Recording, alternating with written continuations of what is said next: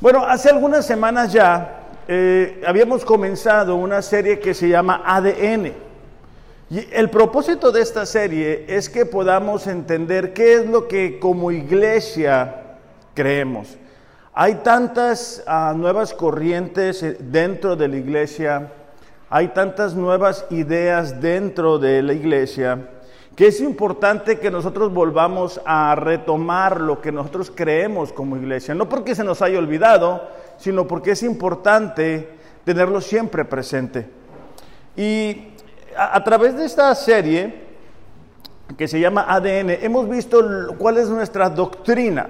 Solo manera de repaso, una doctrina es la enseñanza o instrucción sistemática de las verdades sacadas de la Biblia, procurando la madurez espiritual del creyente, ¿no? Eh, les decía cuando habíamos tomado esta serie, por ahí de enero más o menos, este, que hay ideas ¿no? equivocadas, no bíblicas. Eh, me ha tocado ver videos donde sale una persona que dice que es pastor y, con el chipote del chapulín golpea a la gente y esa unción hace que la persona cambie, me ha tocado ver una chancla, me ha tocado ver un chicle, eh, me ha tocado ver el globo que lo inflas y esa es la unción del Espíritu Santo. Entonces, eh, el, problema con esas doctrinas es que no son bíblicas. O sea, el problema es que no, no procuran la madurez espiritual. Siempre que nosotros vamos a estudiar una doctrina, debe de estar clara y ampliamente explicada en la palabra de Dios. Entonces, eh, Hemos visto que lo que creemos eh, acerca de la palabra de Dios, de la salvación y de la santificación. Y el día de hoy voy a hablar de un tema que a mí me apasiona mucho, que me ha causado muchas alegrías, que me ha causado muchos dolores. Yo creo que los más grandes dolores me lo ha causado la gente que no entiende cuál debe de ser la actitud hacia mi iglesia. Ese es el tema del día de hoy. ¿Cuál es la, cuál es la actitud que Dios espera de cada uno de nosotros hacia la iglesia? Eh, hay mucha confusión, hay muchas ideas acerca de lo que es la iglesia. Hay gente que piensa que la iglesia es un grupo de personas que no tienen importancia, hay gente que cree que la iglesia es un club social al donde vas y conoces gente, ¿verdad? Y hablan de la forma en que lo hace la gente que no conoce a Dios. Hay gente que cree que es un lugar público donde la gente puede venir y hacer lo que desee. Hay gente que piensa que no necesitas tener un compromiso hacia la iglesia. Es decir, hay gente que llega, personas, y se sientan, reciben y se van, pero no, no se anclan, no, no, están comprometidos con la palabra de Dios. Hay otras personas que creen que la iglesia, o sea, estar aquí reunidos no es necesario. Y bueno, vamos a descubrir mientras desarrollamos este tema que ninguna de estas son verdades. La iglesia, por principio de cuenta, es la comunidad de aquellos que han sido liberados por Dios de, de su esclavitud al pecado por medio de la fe en Jesús. Es decir, cuando una persona pone su confianza en el sacrificio y resurrección de nuestro Señor Jesucristo, es tomado y es puesto en la familia de Dios. Pero cuando eso sucede, lo que Dios espera es que la persona se, se integre a una iglesia. Por eso es que Pablo, por ejemplo, escribe a la iglesia de Galacia, a las iglesias de Galacia, a la iglesia de Corinto, a la iglesia de Éfeso. ¿Por qué? Porque él entendía que el proceso normal de un cristiano es una vez que se ha convertido en cristiano, es que sea parte de una familia. Para mí la iglesia siempre ha sido una familia. Cuando yo tuve la oportunidad o que se me presentó, ¿verdad? Lo que decía Carlos, el venir para acá, yo lo hice por amor.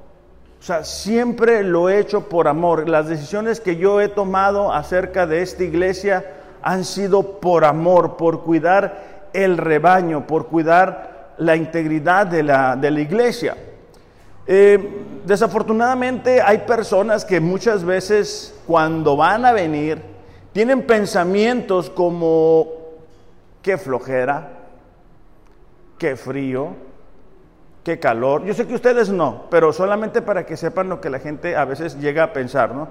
Qué flojera, qué frío, qué calor, de qué van a predicar, a ver si voy, no sé si tengo tiempo, me siento cansado, me siento cansada. Y todas esas son expresiones de una actitud equivocada o falta de conocimiento acerca de lo que la iglesia de Dios es.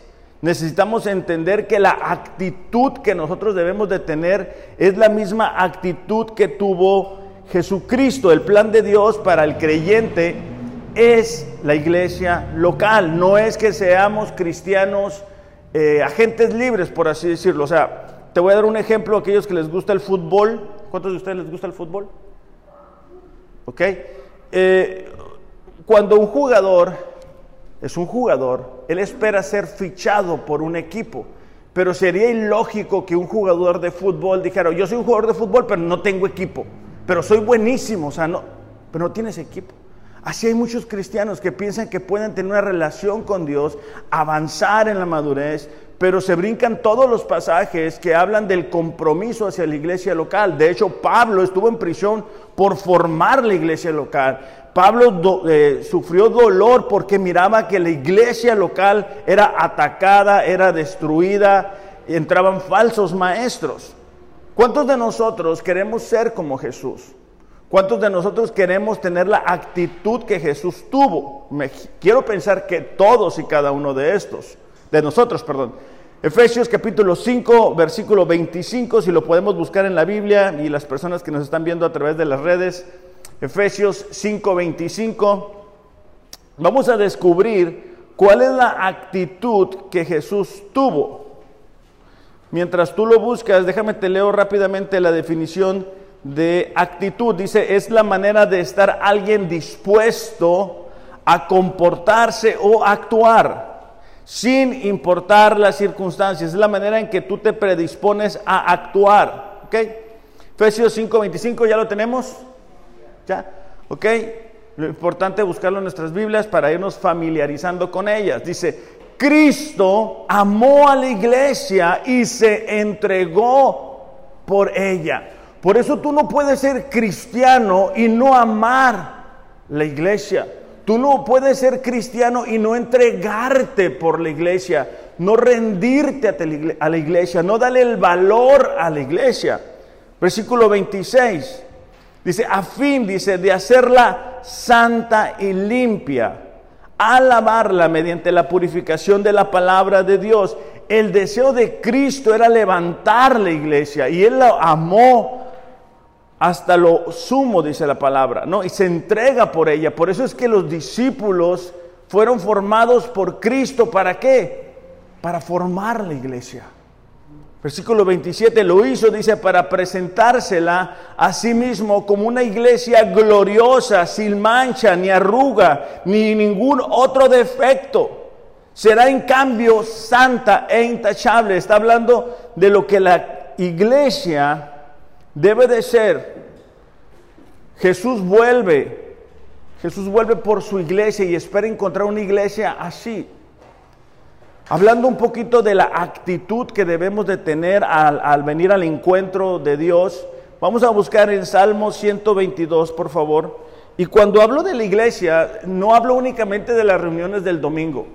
Hablo de las reuniones del martes, hablo de las reuniones del miércoles, hablo de todo lo que como iglesia tenemos que te dan la oportunidad de avanzar en el conocimiento de Dios. En mi Biblia dice cántico gradual de, David y, quiero resaltar algo porque creo que es importante que aprendamos cuál era la actitud de David al llegar al templo de Dios. Dice, yo me alegro cuando me dicen, vamos a la casa del Señor, Salmo 122. Ese alegro nos habla de la expectativa que, David tenía cuando le decían, vamos a la casa de Dios. Nos, nos, habla del gozo, de la gratitud, del amor que había en el corazón de David y que debería de haber en nuestro corazón. Pero si cuando venimos decimos, uy, qué flojera, ay, qué calor, uy, qué frío, uy, qué cansancio, esa es la actitud equivocada. Necesitamos venir con la actitud correcta de llegar, saludarnos, platicar, abrazarnos, contarnos cómo hemos estado, si hay alguna necesidad, orar unos por otros. Por eso es que digo, se debe de incluir las actividades de grupo de hombres, grupo de mujeres, estudio, la oración. ¿Por qué? Porque eso es la iglesia. Eso es parte de la iglesia. La iglesia no es una, no es algo que nos reunimos, no somos iglesia los domingos, básicamente. La iglesia lo formamos todos. Entonces David entendía la importancia, ¿verdad?, de venir juntos y adorar a Dios. Dice, cuando me dicen vamos a la casa del Señor, dice, Jerusalén, dice, ya nuestros pies se han plantado ante tus portones. Jerusalén, dice, ciudad edificada para que en ella todos se congreguen. A ella suben las tribus, las tribus del Señor para alabar su nombre, conforme a la ordenanza que recibió Israel. Recordemos que en aquel tiempo era en Jerusalén donde estaba la casa del Señor. Entonces cuando David le decían, vamos a la casa del Señor, él sentía gozo y alegría. De hecho, en muchos de los salmos podemos ver, eh, percibir el dolor profundo que David sentía al no poder estar en la casa de Dios. ¿Por qué? Porque lo andaba correteando Saúl. Ese deseo, esa ansia de estar en la casa de Dios es la que deberíamos de tener nosotros y que se satisface cuando venimos el día domingo. Esa es la actitud que debemos de tener nosotros como cristianos.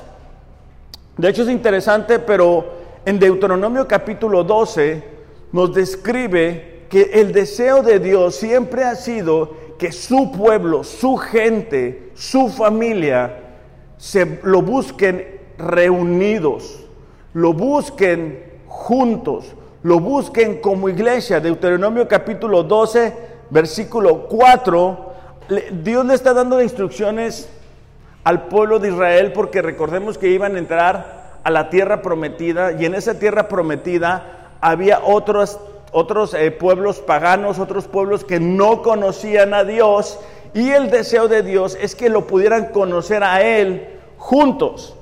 Versículo 4 de Deuteronomio capítulo 12 dice así, no harán, dice, lo mismo con el Señor su Dios. ¿Qué es lo mismo? Las prácticas equivocadas de las naciones que estaban en ese eh, terreno. Versículo 5, sino que irán subrayen esa palabra, y lo buscarán, subrayen esa palabra, en el lugar de entre, en el lugar de entre todas las tribus de ustedes que Él decida habitar. Allí dice, llevarán ustedes holocaustos, sacrificios, diezmos, contribuciones, promesas, ofrendas voluntarias y los primogénitos de sus ganados y rebaños. Básicamente lo que Dios le estaba dando la instrucción a su pueblo era de que se iban a juntar en un lugar, ahí lo deberían de buscar, ahí deberían de llevar su alegría, su gozo, lo que hubieran prosperado, sus contribuciones, porque en aquel tiempo muchas personas vivían alejadas de donde estaba la casa del Señor y tenían que esperar ciertos días para poderse reunir. Pero ¿de qué nos habla eso? De, celebración. Ellos iban a celebrar con su Dios que les había prosperado, que les había dado un trabajo, que estaban bien, que Dios estaba con ellos, que Dios les estaba prosperando, que Dios les había entregado una tierra, que Dios les había entregado una familia. Cuando nosotros venimos del pecado y nos rendimos delante de Dios es algo similar. Entonces cuando venimos aquí a la casa, deberíamos de traer esa actitud de alegría, de gozo, de decir, ¿sabes qué? Estoy vivo por la misericordia de Dios, tengo una familia por la misericordia de Dios, tengo un propósito gracias al amor de Dios, tengo dones y talentos gracias al amor de Dios. No deberíamos de venir con otra actitud. No deberíamos de venir arrastrando los pies o diciendo, ay, no, no, tengo que hacer esto, tengo que hacer lo otro, cuánto tiempo se va a tardar, ya me quiero ir, tengo hambre, tengo sueño, tengo frío, tengo calor. No deberíamos de estar así. Por el contrario, deberíamos de venir celebrando la oportunidad que tenemos de reunirnos como iglesia. Versículo 7 dice, allí en la presencia del Señor su Dios, ustedes y sus familias comerán y se alegrarán, dice, Subrayen esas palabras. Se alegrarán por los logros de su trabajo, porque el Señor su Dios los habrá bendecido. Era en ese lugar donde Dios había prometido estar. Era en ese lugar donde deberían de llevar su adoración, su alegría, sus contribuciones. La casa de Dios. Algo que es interesante, no voy a entrar mucho en este tema, solo lo quiero subrayar porque llamó mi atención mientras estaba estudiando el, mensaje del día de hoy. Cuando Salomón, a, sus últimos años, se entrega a la idolatría, Dios le, arrebata de las doce tribus, diez tribus, y se las entrega a un hombre llamado Jeroboam. Y ah, ah, está bien interesante porque Roboam, hijo de Salomón, toma el reino de su padre Salomón y se le ocurre ir a pedirle ayuda o consejo a sus amigos jóvenes acerca de cómo tratar, ¿verdad?, al pueblo. Ellos le dan un consejo equivocado. Él no, buscó el consejo de la, gente sabia que había acompañado a su padre Salomón. Él buscó a los amigos que estuvieran de la misma edad, ¿no? A los jóvenes. Entonces, Dios había determinado una separación política de estas doce tribus, pero no religiosa. Entonces, Roboam comete el error de buscar eh, consejos en amigos. Jeroboam se queda con diez tribus, pero fíjate el error tan terrible que va a cometer Jeroboam y es lo que te quiero compartir. Primera de Reyes 12, 26 dice, Jeroboam se dijo en su corazón, o sea, como, como digo yo, ¿verdad? Jeroboam empezó a cranear, empezó a darle vueltas a esto. Ahora el reino, dice, volverá a la casa de David. ¿Por qué? Porque era David, Salomón, Roboam. Porque si este pueblo continúa subiendo a ofrecer sacrificios en la casa del Señor en Jerusalén, el corazón de este pueblo se volverá a su Señor, es decir, a Roboam, rey de Judá, y me matarán y volverán a Roboam, rey de Judá. ¿Qué es lo que estaba pasando? Jeroboam dijo, si yo permito que el pueblo siga llevando su adoración, sus contribuciones, que sigan teniendo ese tiempo de celebración y de gozo, que escuchen la palabra de Dios, pero tengan que hacerlo allá, tarde que temprano me van a traicionar. Tarde que temprano me van a voltear la espalda. Tarde que temprano se van a ir al reino de Roboam. A pesar de que Dios mismo a través de un profeta le había entregado esas diez tribus. Versículo 28 dice, así que el rey buscó consejo. Hizo dos becerros de oro y dijo al pueblo, es mucho para ustedes subir a Jerusalén Aquí están sus dioses, oh Israel, los cuales te hicieron subir de la tierra de Egipto. Puso uno en Betel, el otro en Dan. Y esto fue motivo de pecado, porque el pueblo iba aún a Dan a adorar delante de los becerros. O sea, Jeroboam dijo, bueno, no es necesario adorar a Dios como él lo dijo. No quiero entrar mucho en este tema porque estoy preparando el mensaje acerca de las iglesias de los últimos tiempos, ¿no? Pero me llama la atención cómo este Jeroboam dice, bueno, para que la gente no se me vaya, yo te voy a hacer unos ídolos, yo te voy a hacer un Dios falso. Y es algo que estamos viendo en las iglesias, no están presentando al Dios de la Biblia, están presentando a un Dios incompleto, a un Dios que te va a amar, que no necesitas arrepentirte, que no necesitas hacer cambios, que no necesitas rendir tu vida a Dios. Y ese Dios no existe. Y Jeroboam estaba haciendo eso, Jeroboam estaba haciendo ídolos y le dijo al pueblo de Israel, este es el Dios y ese no era el Dios. Entonces, hay una responsabilidad que nosotros tenemos de ir hacia donde Dios nos dice que debemos de ir, a donde debemos de buscarle. Entonces, cada reunión es una oportunidad que tenemos para acercarnos más a Dios. Muchas personas, ¿verdad? Dicen, no, esta iglesia no, la otra tampoco, la otra menos. Y, lo que están haciendo es que no logran anclarse en un lugar. Anhelar lo ideal mientras criticamos lo real es una señal de inmadurez. O sea, todos y cada uno de nosotros somos eh, imperfectos. Todos y cada uno de nosotros tenemos errores, fallas. Pero no podemos ir de un lugar a otro, hablando de iglesia, buscando la perfección porque no existe. Ahora, ¿por qué, ¿por qué es importante que nosotros tengamos la actitud correcta hacia la palabra de Dios? Te voy a dar cuatro razones en esta ya tarde. El primero de ellos es que podamos dar fruto. Salmos 92, 12, 14. Mientras ustedes lo buscan, eh, mi madre y algunas otras personas son buenos jardineros. Y saben que es importante eh, sembrar en buena tierra una planta o una semilla. Es buena, idea también echarle agua. Ah, pues don Ramiro también le sabe a eso, echarle agua y todo lo demás. Pero algo que no deberíamos de hacer es estar moviendo una planta o un árbol constantemente porque impide que las raíces se, profundicen, impiden que realmente esas raíces puedan eh, obtener los nutrientes que la tierra le va a dar.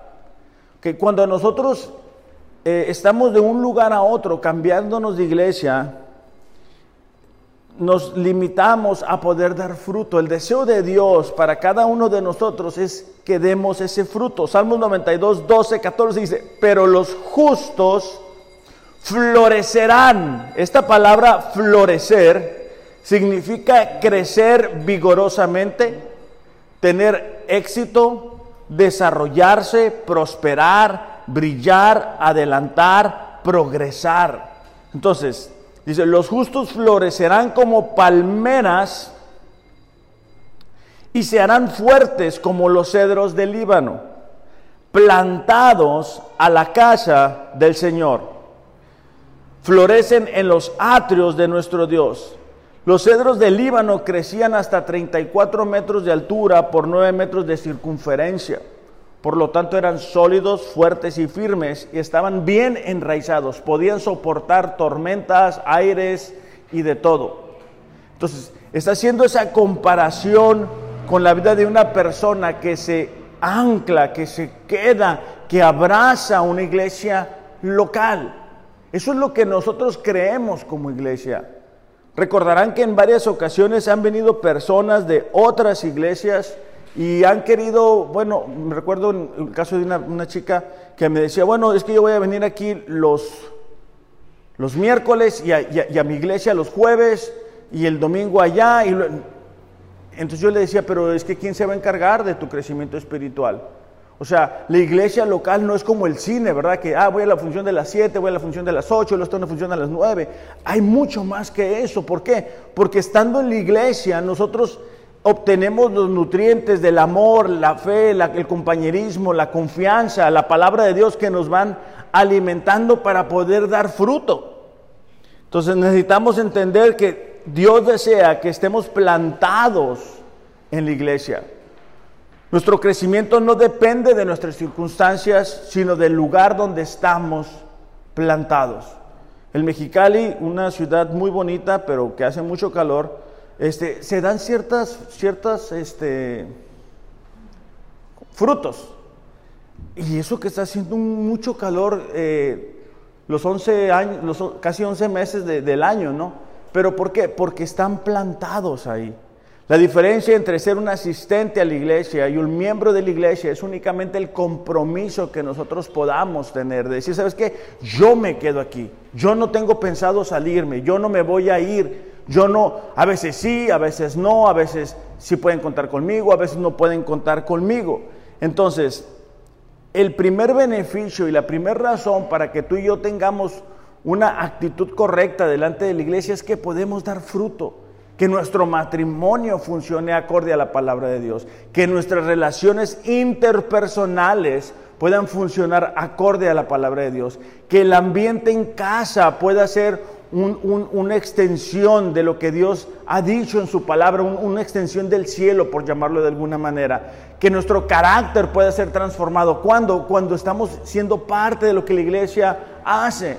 Los martes que nos reunimos los hombres, nos apoyamos, nos, exhortamos unos a otros, nos edificamos unos a otros. en la oración, en cada una de las actividades que tenemos, es importante, ¿verdad?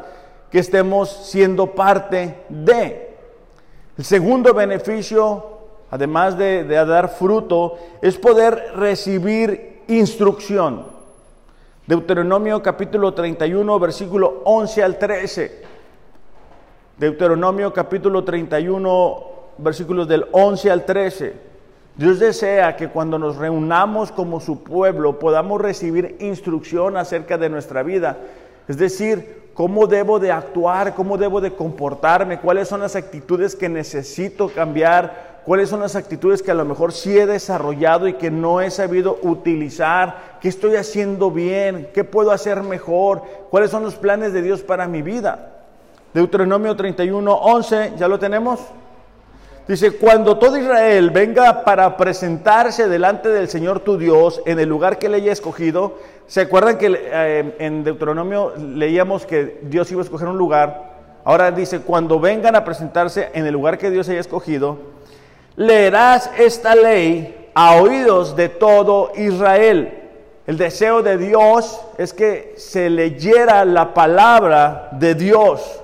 Versículo 12, harás congregar al pueblo, los hombres, mujeres, niños, forasteros que estén en tus ciudades, dice, para que oigan y aprendan a temer al Señor. Subrayen esas dos palabras, oigan y aprendan a temer al Señor. Esta palabra temer, ya lo miramos, es honrar, es respetar, es obedecer a Dios.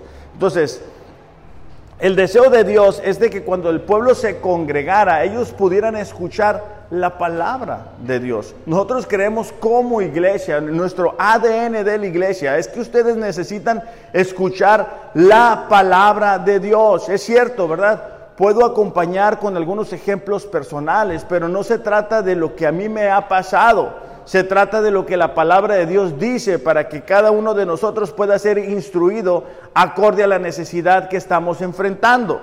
Entonces dice, deben de oír y aprender al temer al Señor su Dios y cuiden de poner por obra todas las palabras de esta ley.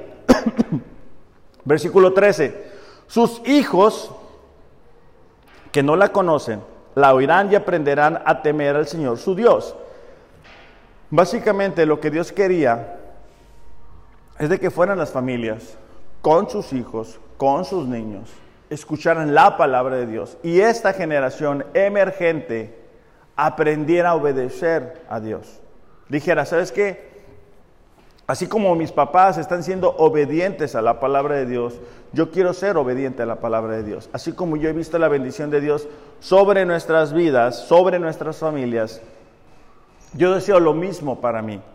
Dice, sus hijos que no la conocen la oirán, la aprenderán y, temerán al Señor su Dios todos los días que vivan en la tierra que van a tomar por posesión al cruzar el Jordán.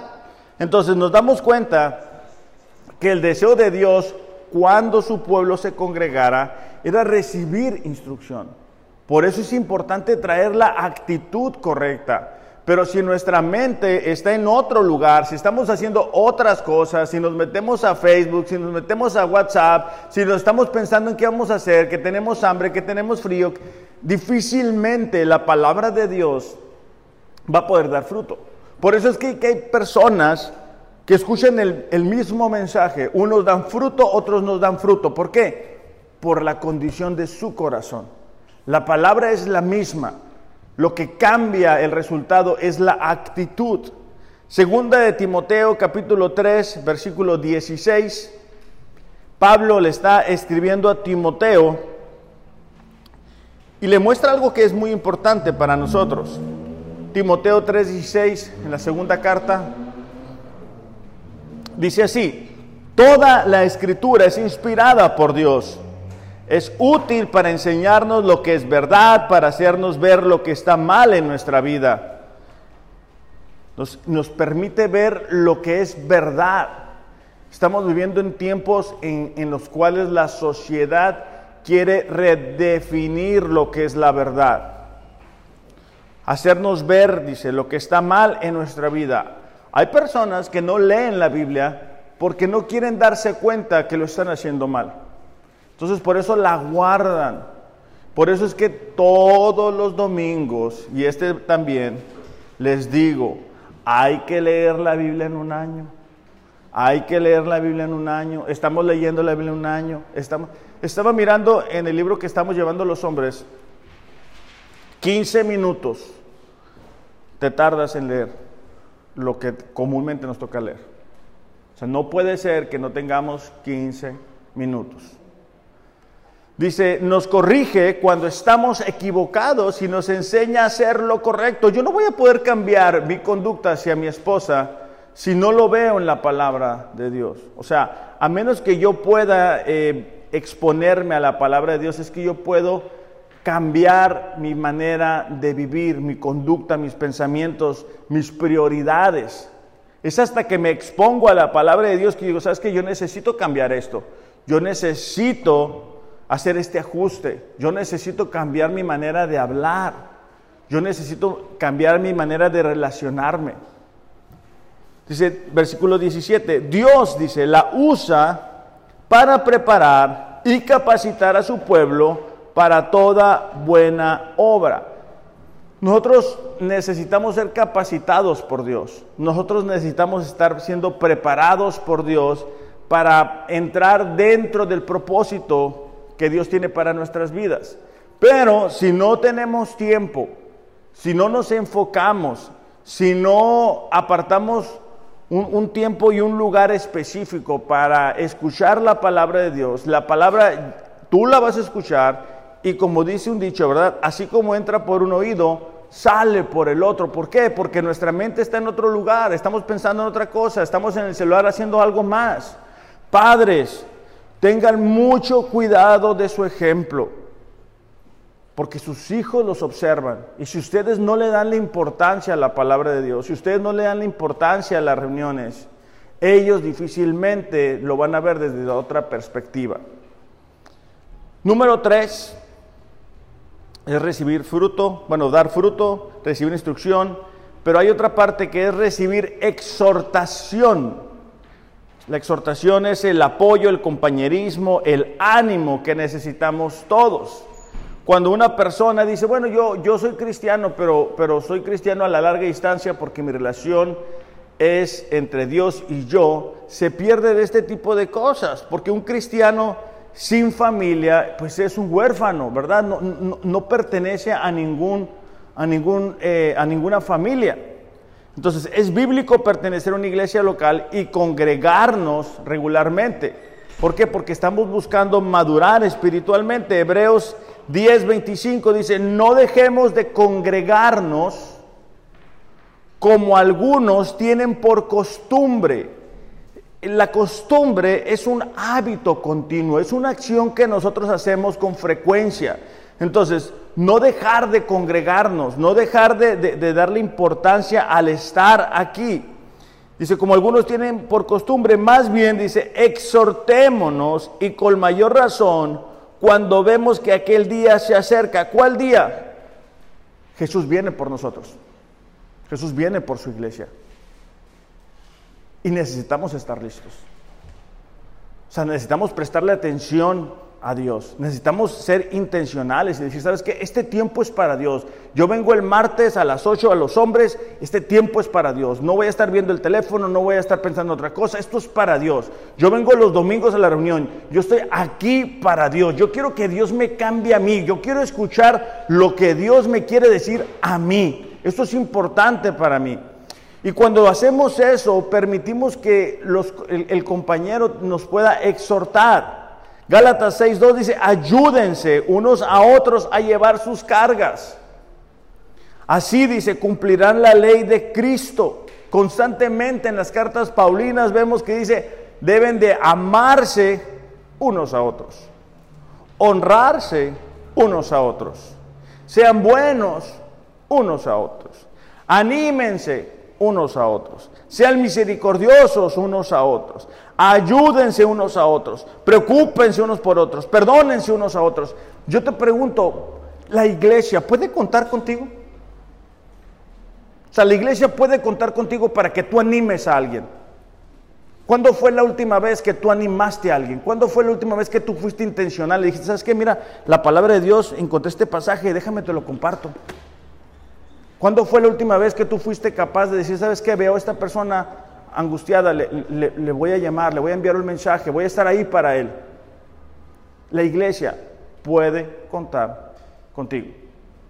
Porque no deberíamos de considerar que el congregarnos es venir físicamente, me siento, escucho y me voy.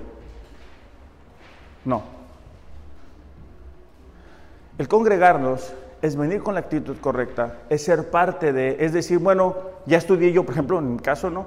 Eh, la Biblia en un año y, y mire esto, me gustó aquello, como decía Carlos por la mañana, ¿sabes qué? Juan 14.1 dice que no nos preocupemos, ¿verdad? ¿Por qué? Porque Él está buscando edificarnos, exhortarnos, animarnos. Pero hay gente que está del otro lado siempre. Hay gente que siempre quiere que la estés animando, que la estés empujando, que la estés ayudando. Y, es parte de, pero a veces es, cansado. O sea, es cansado cuando la misma gente no quiere avanzar. O sea, yo, yo desde que llegué les dije, yo no puedo solo con la iglesia, necesito que ustedes se activen. O sea, yo entiendo, estábamos restaurando la iglesia, estábamos levantando la iglesia, estábamos echándole ganas, pero ya llega un punto donde, donde se necesita ver cambios. O sea, no podemos ser los mismos de hace un mes, no podemos ser los mismos de hace un año, no podemos ser los mismos de hace dos años, no podemos estar batallando con lo mismo. No puede ser que, por ejemplo, oye, vamos a orar y no podamos orar. No puede ser, no puede ser que a estas alturas no estemos leyendo la Biblia un año. Tengo dos años diciéndole, hay que leer la Biblia un año. Hay que leer la Biblia un año. ¿Por qué? Porque es importante. Porque es a través de ella que tu fe va a ser edificada, que tú vas a cambiar, que tu matrimonio va a cambiar, que tus prioridades van a cambiar, que tus hijos van a ver que Dios es importante en tu vida. Mi, niño este, de un año y cambio, ocho meses, eh, ya, ya según él ora, por ejemplo, junto con nosotros.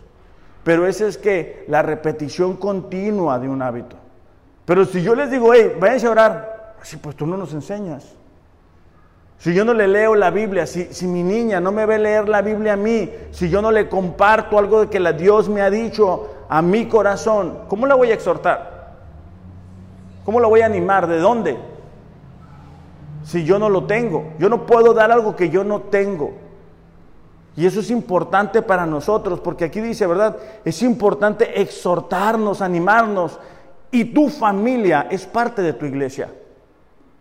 O sea, si tú no edificas a la, fe de tu esposa o la fe de tu esposo, ¿qué esperanzas tenemos los de aquí? Si tú no formas a tu hija, a tu hijo, ¿qué esperanzas tenemos los de aquí?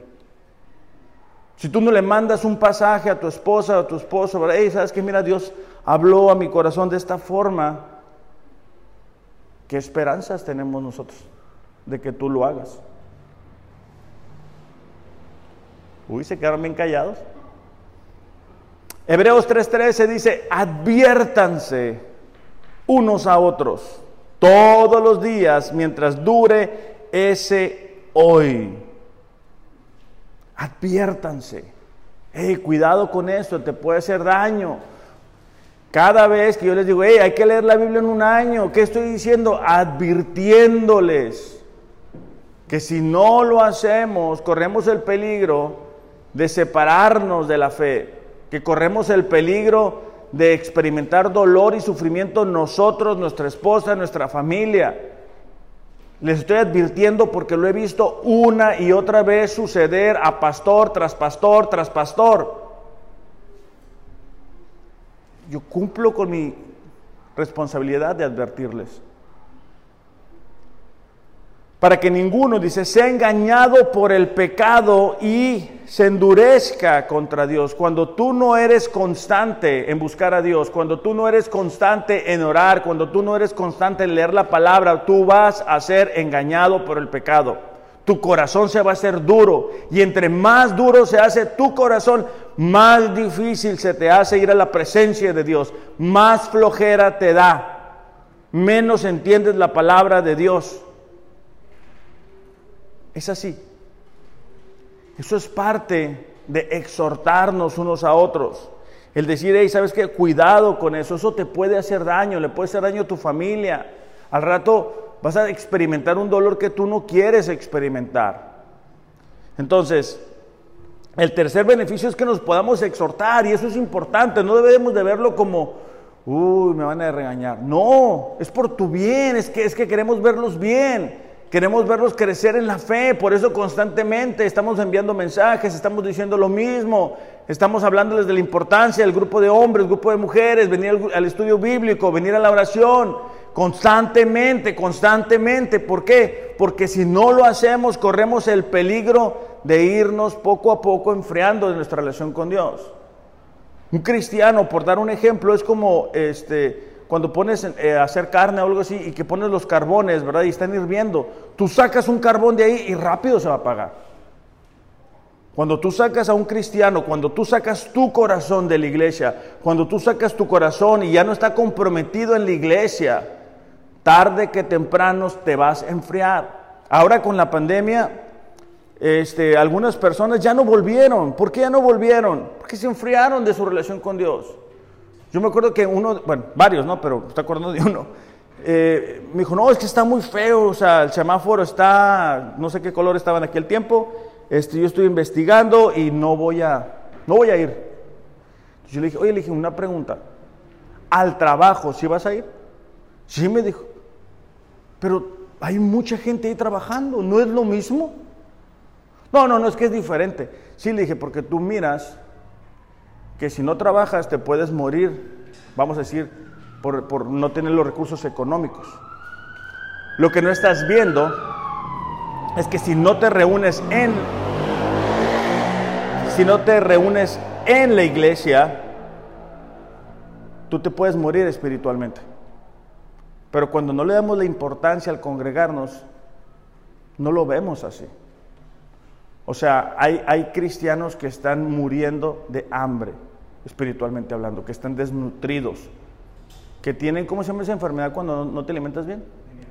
Anemia espiritual. No conocen la palabra de Dios. Tú les dices, a ver, búscate esto. No, no, no conocen la palabra de Dios. Sin importar que tengan años. La pandemia nos ha permitido ver, en algunos casos, quiénes eran realmente cristianos y quiénes no. Eso tenía que verse.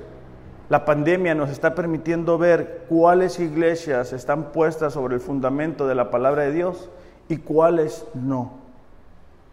Es bueno eso, porque no sería conveniente que llegue Jesús y tú piensas que vas a estar en el libro de la vida y no estés. ¿Por qué? Porque nunca tuviste tiempo. Número cuatro, ya con esto voy a terminar. Es importante tener la actitud correcta delante de Dios porque podemos dar nuestro servicio. El tener la actitud correcta hacia la iglesia me permite ver mi servicio como una bendición y no como una carga.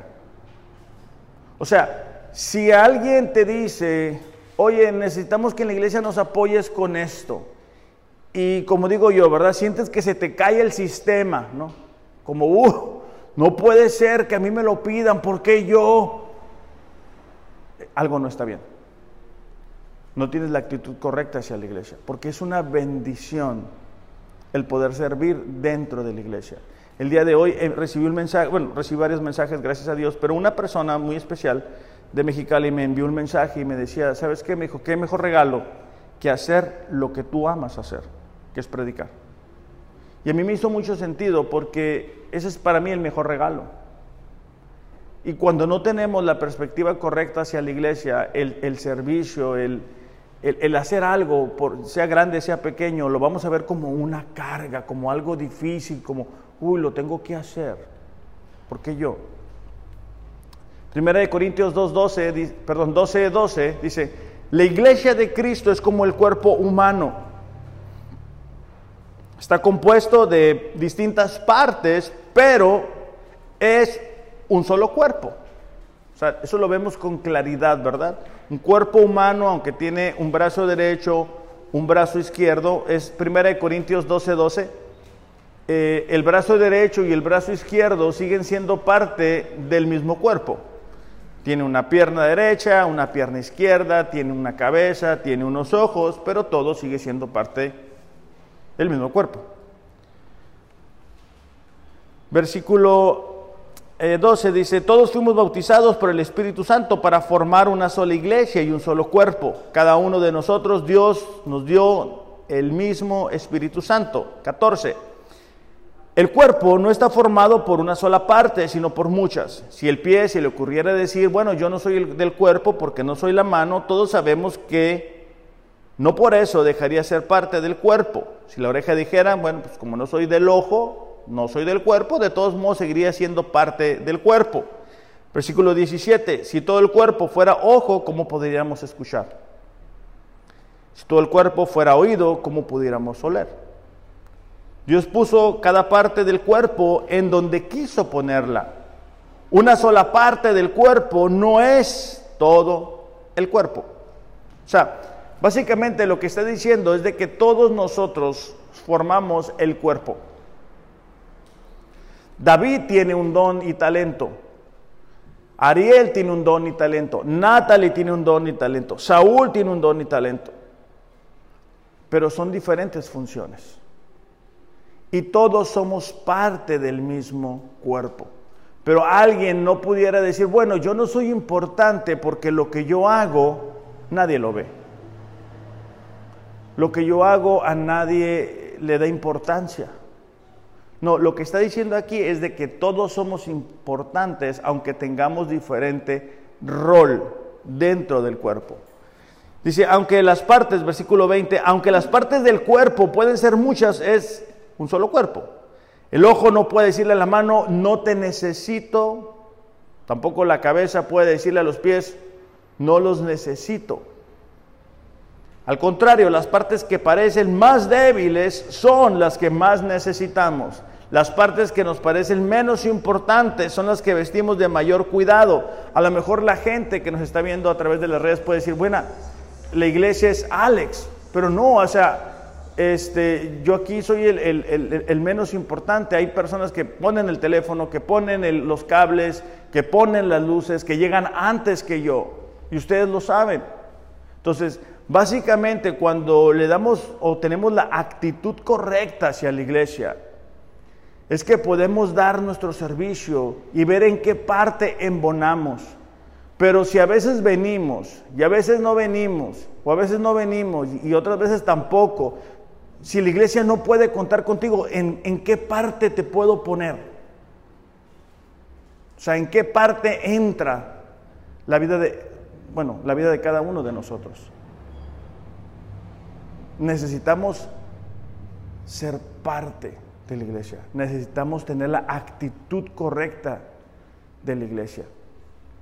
Con frecuencia comenzamos proyectos, comenzamos actividades y pasa el tiempo y las vamos dejando atrás. Y las vamos dejando atrás. Y las vamos dejando atrás. Y nos quedamos poquitos. Y aunque le podemos echar ganas, no es la actitud correcta. Entonces, el servicio es otra bendición que tú tienes. ¿Por qué? Porque cuando tú estás haciendo lo que Dios te hizo para que fueras. Cuando tú cumples con el propósito de Dios, tú te sientes bendecido, tú fluyes, porque el Espíritu Santo es el que te capacita a hacer lo que estás haciendo y te sientes pleno, te sientes que haces lo que tú amas hacer. Hay personas que son buenos, por ejemplo, para estudiar ingeniería, otros arquitectos, y si tú les preguntas, ellos están apasionados con eso que decidieron estudiar. De igual forma, nosotros como parte de la iglesia, el poder dar nuestro servicio debería de ser algo que nos apasione. El poder venir y recibir instrucción, el poder venir y recibir y dar exhortación, el poder venir y dar fruto debería de ser lo que nos ayude a tener una actitud correcta delante de Dios. Recordar que Dios ha prometido que donde dos o más estén reunidos, Él va a estar ahí. ¿Sabes? Él está aquí. O sea, él, él sabe lo que tú estás pensando.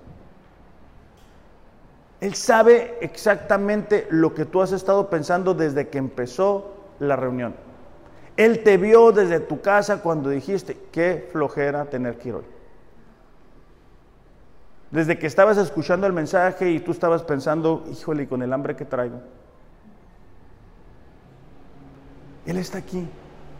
Muchas veces nosotros decimos, Señor, si, si tú supieras cómo me siento, no, es que Él sabe cómo te sientes. Cuando tú se lo dices y cuando no se lo dices también. Es el deseo de mi corazón, en verdad, iglesia, que podamos entender cuál debe de ser nuestra actitud ante la iglesia, cuál debe de ser nuestro, nuestra perspectiva acerca de la iglesia, que podamos hacer los ajustes, hacer los cambios, deseo de corazón, que podamos seguir avanzando experimentando del, del, respaldo de Dios, del crecimiento de Dios como iglesia. Cada uno de ustedes son importantes para mí.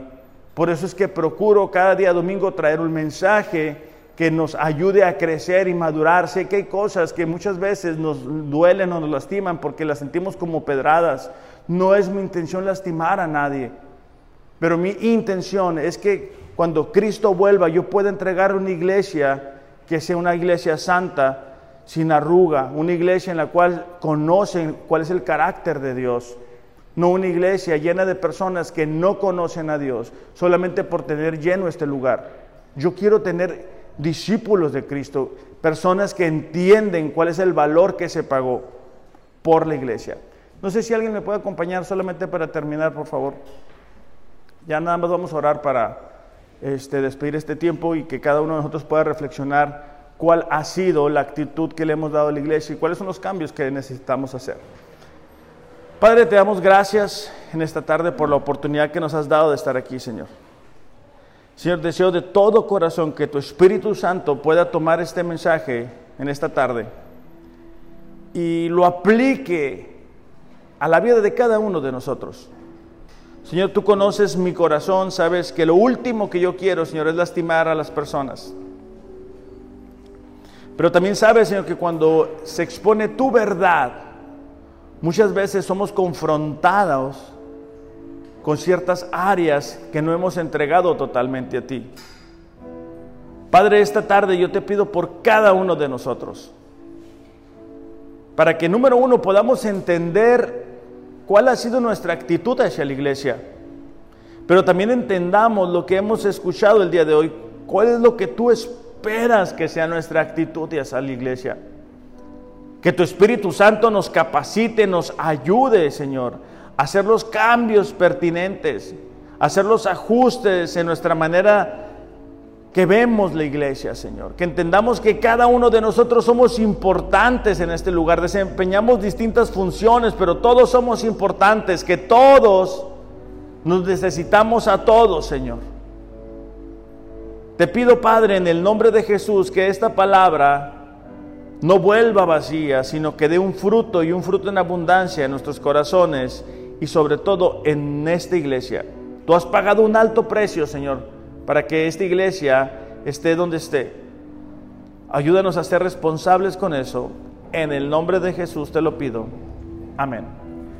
Iglesia, que tengan un excelente, excelente domingo, que disfruten con su familia, los que tengan oportunidad se pueden, nos pueden acompañar, que tengan un buen día, los amo, Dios les ama más. Gracias.